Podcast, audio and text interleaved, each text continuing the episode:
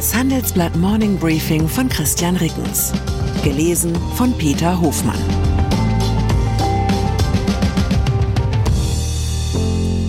Guten Morgen allerseits. Heute ist Mittwoch, der 26. April. Und das sind unsere Themen. Politische Debatte um den Fissmann-Deal. Schon wieder ein Koalitionsausschuss.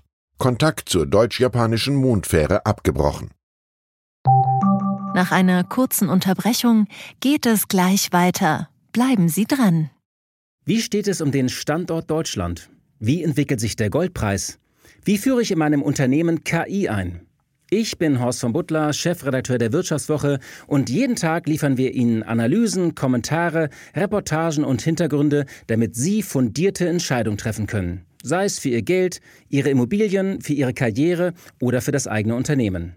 Wir begleiten Sie beim nächsten Schritt und wir denken an den nächsten Schritt. Für unsere journalistische Arbeit wurden wir jetzt sogar mit dem European Publishing Award ausgezeichnet als Magazin des Jahres und das wollen wir mit Ihnen feiern. Auf vivo.de slash ausgezeichnet können Sie jetzt drei Monate lang die Vivo zum halben Preis lesen. Also da würde ich ja zuschlagen. Ich freue mich auf Sie. Heizungsmarkt. Jetzt ist es offiziell. Das hessische Familienunternehmen Fissmann wird größtenteils für 12 Milliarden Euro in die USA verkauft. Der Klimaanlagenhersteller Carrier Global aus dem US-Bundesstaat Florida übernimmt die dominierende Heiz- und Klimatechniksparte von Fissmann. Das hat das Unternehmen am Dienstagabend mitgeteilt. Die Gründerfamilie erhält 80 Prozent des Kaufpreises in Bar und sie bekommt 20 Prozent in Form von Carrier-Akten. Fissmann-Chef Max Fissmann zieht in den Verwaltungsrat von Carrier ein.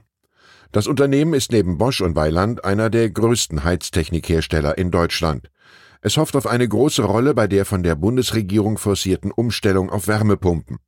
Falls Sie sich nun fragen, warum ein über 100 Jahre altes Familienunternehmen wie Fissmann im Wachstumsmarkt Wärmepumpen für sich in Deutschland offenbar keine Zukunft mehr sieht, die politische Debatte darüber hat bereits begonnen.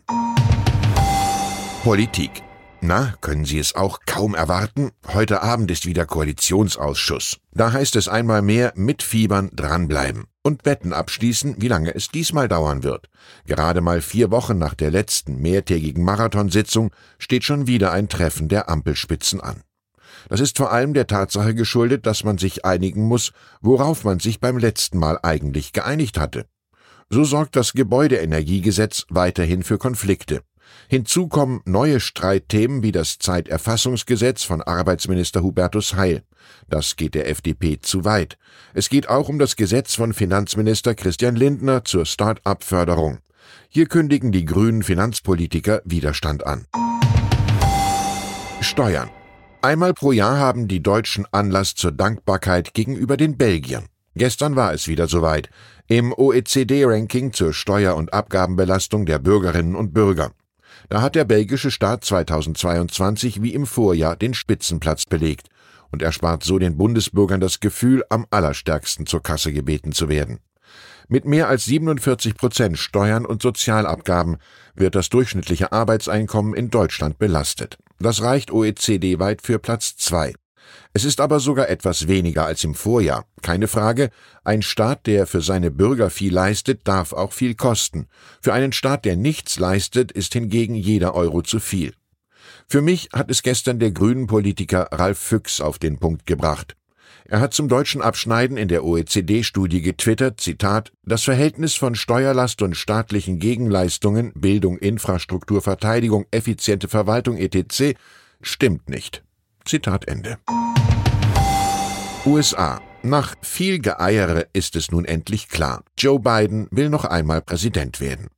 Und als halbwegs freiheitsliebender Deutscher bleibt einem nichts anderes übrig, als dem 80-Jährigen ganz viel Glück zu wünschen. Mit Biden sitzt der vielleicht letzte überzeugte Transatlantiker der amerikanischen Politik im Weißen Haus. Ein republikanischer Präsident, ob er nun Donald Trump oder Ron DeSantis heißt, könnte hingegen bedeuten, dass die Europäer im Konflikt mit Russland ab 2025 ziemlich alleine dastehen. Auch sonst könne sich die Bilanz von Bidens ersten Amtsjahren sehen lassen. Das kommentiert unsere Washington-Korrespondentin Annette Meiritz. Gleichzeitig benennt sie auch das größte Risiko einer Kandidatur Bidens, sein Alter. Zitat, Biden hält lange Reden ohne Probleme und jettet um den Globus, er spricht gern mit Menschen und schüttelt ihnen die Hand. Gleichzeitig verhaspelt er sich häufig, er nuschelt oder verwechselt Namen. Nicht alles davon ist damit zu erklären, dass er in jungen Jahren Stotterer war.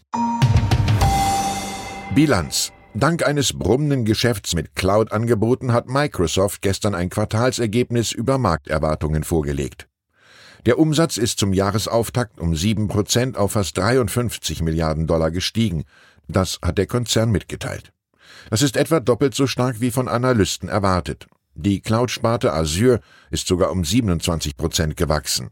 Auch der Gewinn je Aktie hat die Prognose übertroffen. Anziehende Einnahmen aus dem Cloud-Geschäft geben auch dem Google-Mutterkonzern Alphabet Rückenwind. Der Umsatz ist im ersten Quartal überraschend deutlich auf fast 70 Milliarden Dollar gestiegen. Davon sind mehr als 7 Milliarden Dollar auf die Cloud-Sparte entfallen. Die ist um etwas weniger als 30 Prozent gewachsen. Der Gewinn je Aktie hat ebenfalls über den Erwartungen gelegen. Banken Wenige Kilometer von der Alphabet-Zentrale entfernt kämpft in San Francisco die Regionalbank First Republic um ihr Überleben. Sie zeigt, dass die Bankenkrise vom März noch nicht ausgestanden ist. Der Aktienkurs der Bank ist gestern um knapp 50 Prozent abgestürzt. Kunden sind massenhaft zu größeren Instituten geflüchtet, die als sicherer gelten. Nach Informationen der Financial Times arbeitet die US-Regierung mit anderen Banken an einem Rettungsplan für die First Republic. Die Sorge um die Zukunft der Bank hat gestern auch die US-Börsen insgesamt ins Minus gezogen. Raumfahrt. Mondfähre Weißes Kaninchen antwortet nicht. Das klingt, als hätte sich Helge Schneider an einer Science-Fiction-Komödie versucht. Seit gestern ist es aber traurige Realität. Zitat Wir müssen annehmen, dass wir die Landung auf der Mondoberfläche nicht vollenden konnten. Zitat Ende. Das hat Takeshi Hakamada, Chef der japanischen Firma iSpace, gesagt, nachdem der Kontakt zum in Deutschland gebauten Mondlander Hakuto RM1 wenige Meter über der Mondoberfläche abgebrochen war. Hakuto ist japanisch für weißes Kaninchen. Hätte Hakuto planmäßig aufgesetzt, wäre iSpace das erste private Unternehmen gewesen, dem eine Mondlandung gelungen wäre. Und es wäre die erste Landung mit einem Raumfahrzeug made in Germany gewesen. Endgültig bestätigen mochte Hakamada den Absturz nicht.